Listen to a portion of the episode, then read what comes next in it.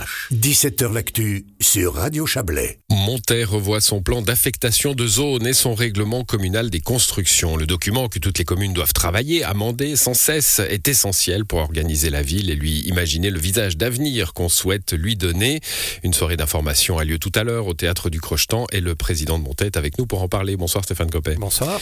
Plan d'affectation, le mot est un peu austère. Hein. Il s'agit d'aménager le, d'aménager le, territoire. Le document est essentiel, je l'ai dit.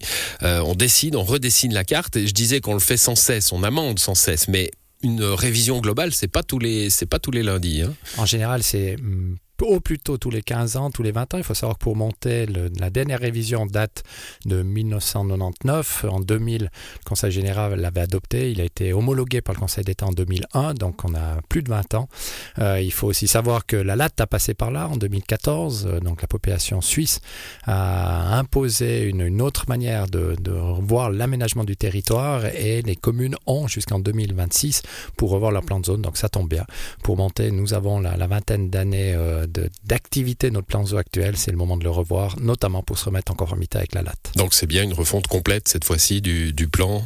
Effectivement. C'est le, dessin, le, dessin de la ville. Alors évidemment, on, ne trace pas des quartiers entiers. Hein, euh, on n'est plus au 19e siècle dans les, dans les grandes capitales, mais tout de même, on redessine comment se construit, se construira la ville. Effectivement, donc je dis toujours, c'est pas une révolution puisqu'on va évidemment pas agrandir notre territoire en zone à construire, au contraire, hein, puisqu'on a tendance avec la latte de, vouloir euh, densifier, densifier et, éviter le mitage du territoire, comme on le dit, donc redonner euh, de la terre à zone agricole. Euh, c'est ce qu'on fait, donc on essaye de densifier, mais en même temps, qui dit densifier dit maintenir la qualité de vie. Je crois que c'est très important au centre-ville et c'est pas incompatible. Hein. Souvent, on croit qu'en augmentant le nombre de population sur sur x mètres carré, euh, on perd de la qualité de vie. Non, c'est pas le cas. Donc on est entouré d'urbanistes, d'un bureau euh, très connu euh, qui gère d'ailleurs plusieurs communes valaisannes pour nous accompagner. Et le but est de présenter aujourd'hui cette première, ce premier jet. Il y aura encore du travail derrière, mais qui a réalisé le, conseil municipal depuis maintenant plus de, de 24 mois. Ouais, c'était 2019 hein, qu'on a commencé à, que vous avez commencé à travailler sur euh, sur cette affaire-là. Euh, vous dites densifier, euh, garder des territoires pour la nature, pour l'agriculture aussi. Euh, on oublie peut-être souvent, enfin pas souvent, mais on oublie peut-être parfois que Montet est aussi une une, une commune agricole.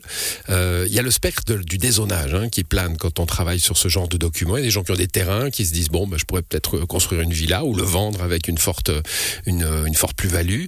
Il y a un risque de dézonage.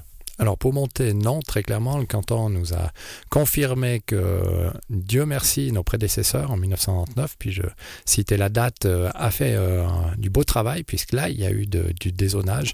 Euh, donc en l'état actuel, notre zone à construire est, proportionnée par rapport au développement des 30 prochaines années. La question est peut-être pour les 15 prochaines années d'avoir des zones réservées, plus spécifiquement évidemment sur les hauts de montée du côté des Cerniers, des Giettes mais en tous les cas, euh, sur le bas et, le, coteau de Chouet, il n'y a pas à dézoner. C'est un soulagement, je dirais, mmh. pour l'ensemble du conseil municipal. je disais qu'on peut oublier que c'est une commune agricole, c'est aussi une commune de montagne. Hein. Ça monte jusqu'à plus de 2000 mètres, la commune de montagne. Exactement. On oublie que plus de 60% de notre territoire est en zone forêt, hors zone à construire. Donc, on a la chance d'avoir vraiment un territoire vert et on ne peut que s'en réjouir. il faut garder cette mixité, je dirais, entre zone à construire, zone agricole et, zone nature. Alors, cinq grands objectifs hein, dans, le, dans le document que vous travaillez, euh, des objectifs stratégiques. Alors je vais les citer euh, paysage et environnement, urbanisation, économie et enseignement, mobilité, énergie et développement durable.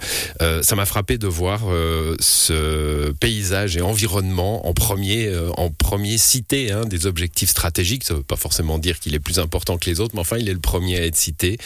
J'imagine qu'en 1926, quand on s'est occupé du plan d'affectation, ou en 1952, puisque vous avez mis les dates des, des des révisions, euh, bah, le paysage et l'environnement étaient moins une affaire préoccupante pour les autorités de l'époque. C'était le développement économique en premier. Ça rejoint un petit peu ce que je dis. Lorsqu'on parle de densification, évidemment, on parle de, qualité de vie.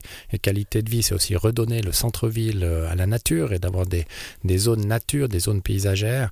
Euh, c'est extrêmement important. Vous le redites, en 1926, on était moins de 3000 habitants à monter, donc on ne peut pas comparer Ouais, fou, évidemment. Aujourd'hui, on s'est développé et euh, on maintient des, des zones vertes, on, on crée de nouveaux parcs d'ailleurs au centre-ville, euh, et je crois que c'est très Et vous important. voulez les relier, hein, ça c'est important aussi. C'est pas que ce soit simplement des, des îlots euh, dispersés, mais les relier pour que finalement passer de l'un à l'autre en mobilité douce bien sûr soit une, une possibilité.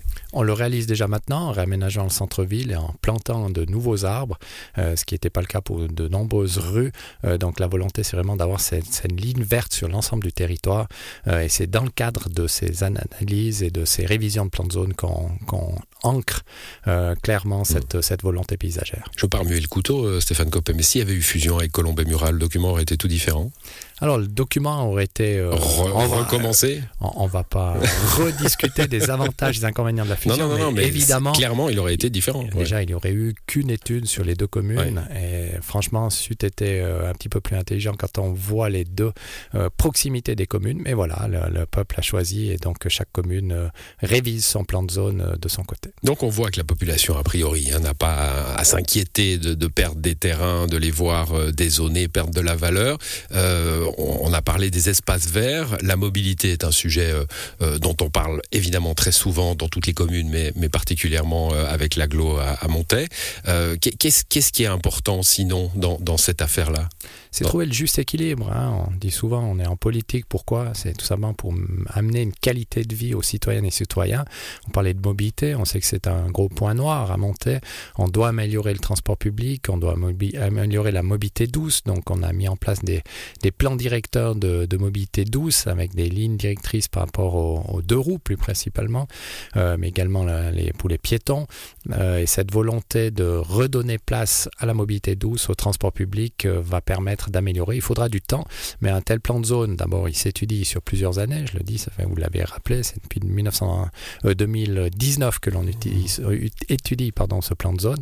Euh, ça va prendre encore quelques années, puis ensuite il sera adaptable et applicable pendant une vingtaine d'années. Donc on voit que c'est une réflexion sur le long terme. Alors, dans un tout ménage développé hein, que vous avez envoyé à la population, euh, qui, qui reprend, euh, euh, j'imagine avec moins de détails, ce que vous présenterez ce soir, vous parlez d'un territoire dynamique. Euh, on vous croit, vous citez un certain nombre de projets, mais alors on les connaît tous. Hein Qu'est-ce quels sont les il y, a, il y a le déplacement de la gare OMC, il y a le, euh, le, le, le terminal rail route, etc. le, la, la, la renaturation, de la Vièze. Il n'y a pas des grands projets qu'on peut mettre dans un document comme ça, au moins, au moins entre guillemets, comme une volonté. Preuve que Radio Chablais s'occupe bien de monter, puisque vous connaissez effectivement tous ces dossiers, mais ce sont des grands dossiers. Donc, le- notamment le réaménagement de la Vièze va débuter dans quelques jours, quelques semaines. Euh, c'est un dossier qui dure depuis plus de 20 ans, avec 20 millions d'investissements. Le terminal, juste pour rappeler quelques chiffres, le terminal, c'est 95 millions d'investissements.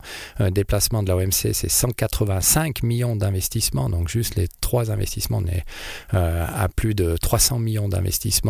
Donc, vous voyez que c'est quand même des projets non négligeables. Je vous laisse, je vous 10 laisse le mot dynamique, mais euh, on, on ne dessine pas sur un plan comme celui-là des, des, euh, des espoirs en fait, des, des projets qui seraient à horizon 20-30 ans. Ah, mais ce sont des dossiers qui, euh, qui auront une vision de 20-30 ans. Lorsqu'on parle de mobilité, évidemment, lorsqu'on arrivera à un RER Montéaigle en 12 minutes, on espère en 2029, euh, c'est un élément extrêmement fort. Et il sera accompagné ensuite de, de nouvelles pistes cyclables qui prendront place autour de la gare, une, ré- une révision de l'ensemble de notre place, euh, place de la gare. Et c'est des éléments forts euh, pour la ville de Monté, pour les- toutes les Mmh. citoyennes et citoyens. Bon, une dernière question, Stéphane a- J'ai vu euh, ensemble, imaginons la commune de demain. Il y a marqué dans le, dans le tout ménage, encore une fois, euh, bah, que les idées peuvent être amenées euh, dans ces deux soirées de présentation. On est encore dans du participatif ou c'est de la cosmétique, ça, de dire que les idées peuvent encore arriver? On est très clairement dans du participatif. participatif. Il faut savoir qu'il y a deux phases. Il y a le plan de zone euh, qui a été modifié dans un premier jet par le conseil municipal. Ensuite, le conseil municipal, dans les deux prochains mois, va finaliser le règlement des constructions. Le tout va être adressé au Conseil d'État. Euh, pendant une dizaine de mois, le Conseil d'État ou Homologation. services, euh, pas encore l'homologation, mais va retravailler. Ensuite, le Conseil municipal va reprendre le dossier pour le préparer pour le Conseil général. Donc, vous voyez qu'on parle de 2000, fin 2023, début 2024.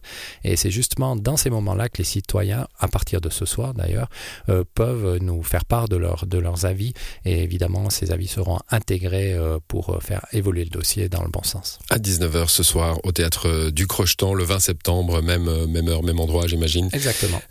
pour ces deux soirées d'information. Merci à vous Stéphane Merci Copé. Bonne soirée. Au revoir.